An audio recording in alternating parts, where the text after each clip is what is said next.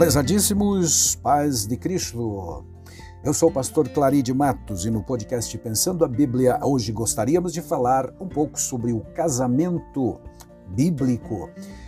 Casamento é para sempre. Temos o, o título desta, deste estudo, na verdade explicando que para sempre significa enquanto ambos viverem aqui na terra. Nossa proposta é falar um pouquinho então sobre o casamento conforme a palavra de Deus nos orienta, as bases que temos na Bíblia Sagrada.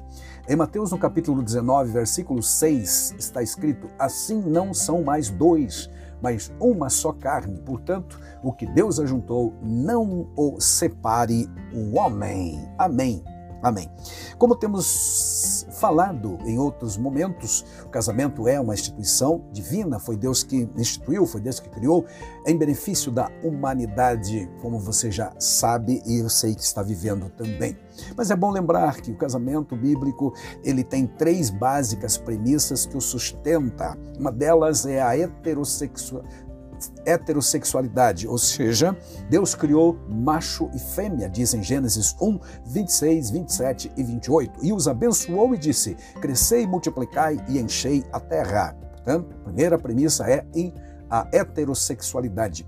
A segunda premissa que rege o casamento cristão é a monogamia. E o que é isto? Um homem e uma mulher apenas. Deus criou Adão e Eva, não duas Evas nem dois Adãos, não, apenas um e um, ou ainda o macho e a fêmea. Portanto, temos a base para acreditarmos na premissa da, da monogamia, jamais a, a poligamia que veio depois sendo praticado pela humanidade. A gente sabe que o homem, por conta do pecado, realmente des, destoou daquilo que Deus havia orientado e criou muitas invenções, como diz também o autor da carta, melhor, do livro de Eclesiastes. E a terceira premissa, terceira realidade, terceira verdade, terceiro princípio que rege o casamento cristão é a indissolubilidade. Porque aqui Mateus diz: o que Deus ajuntou, não separe o homem.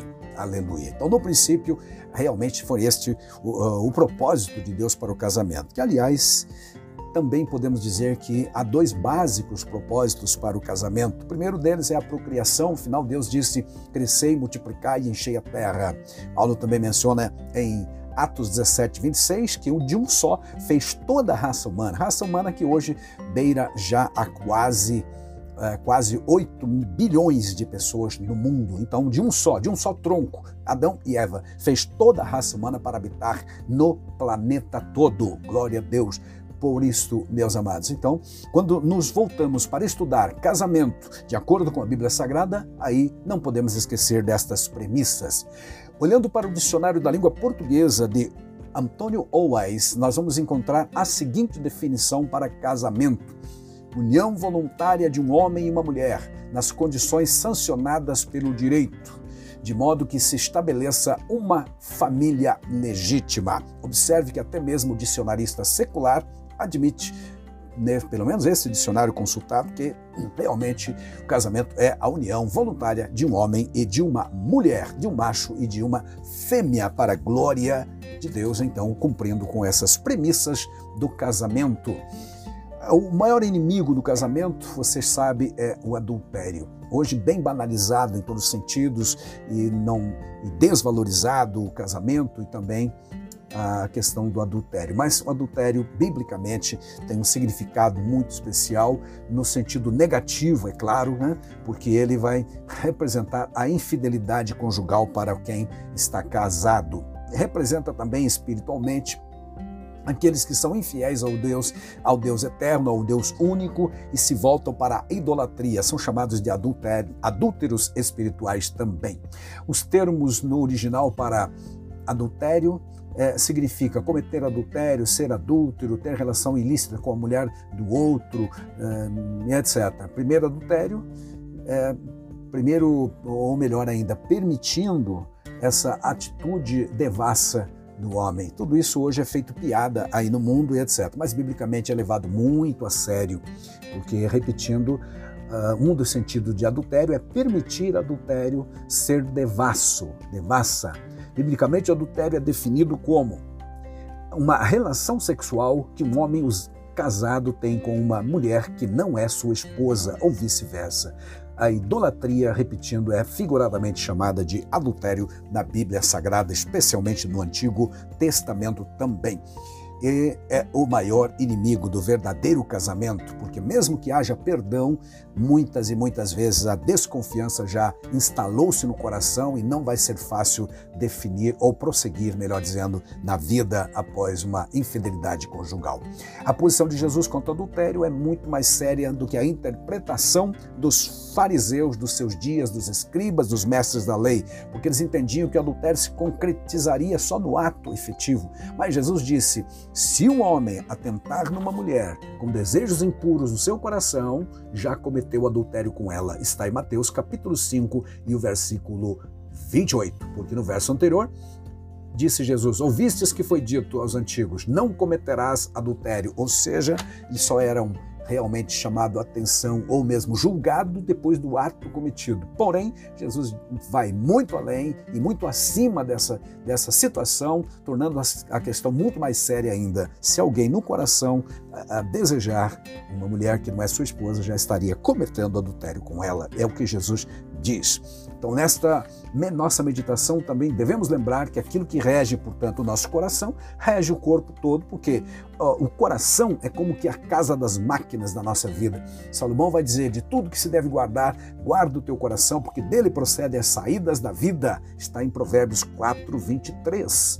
Aleluia. E Paulo aconselhou em Filipenses 4, por exemplo, que todas as coisas boas devem ocupar o nosso pensamento ou ainda o nosso coração para reger nosso corpo. Em Colossenses 3,16 também diz: habite ricamente em vós a palavra de Deus, quer dizer, os ensinos da palavra de Deus para evitar naturalmente o pecado. O salmista disse: guardei, guardei ou escondi a tua palavra no meu coração para não pecar contra ti. Novamente, quem rege o coração, rege o corpo todo.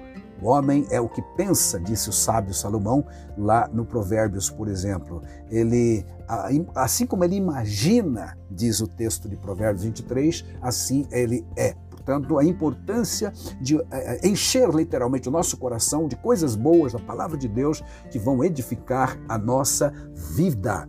Glória a Deus. Porque sabemos que os atos pecaminosos hão de gerar resultados realmente nefastos para a vida do homem, porque aquilo que o homem semear, disse Paulo em Gálatas 6 e 7, isto também ceifará. E terminando, meus amados, falemos um pouco sobre a indissolubilidade do casamento. Como já citado em Mateus 19, Jesus disse: aquilo, aquilo que o homem é, aliás, que Deus ajuntou, o que Deus ajuntou, não separe o homem. Ele estava falando do casamento, portanto, a temos aqui a ideia bíblica da indissolubilidade. Em, em Gênesis capítulo 2, 24, o Senhor Deus Jeová disse: por isso deixará o varão, seu pai e sua mãe, unir-se-á a sua mulher, e serão os dois uma só carne.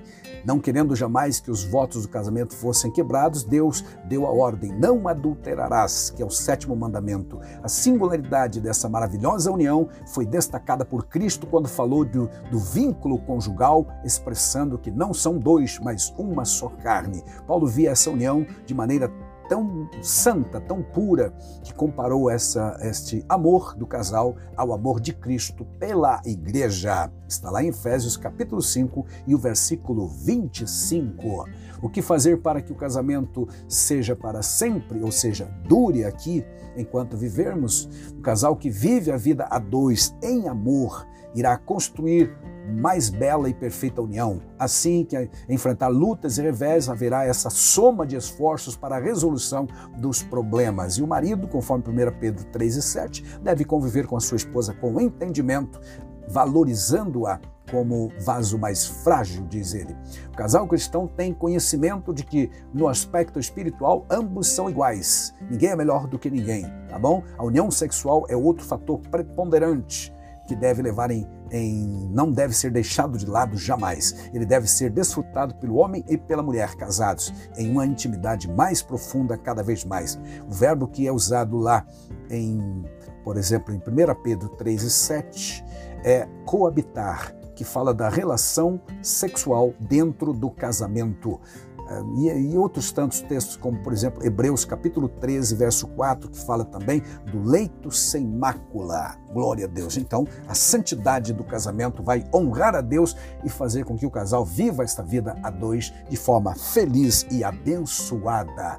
Casamento é uma união indissolúvel, portanto, conforme Marcos capítulo 10 e o versículo 9 também, nós temos uma palavra específica sobre isso. Uh, o que Deus, enfim, ajuntou, não separe o homem. Amém.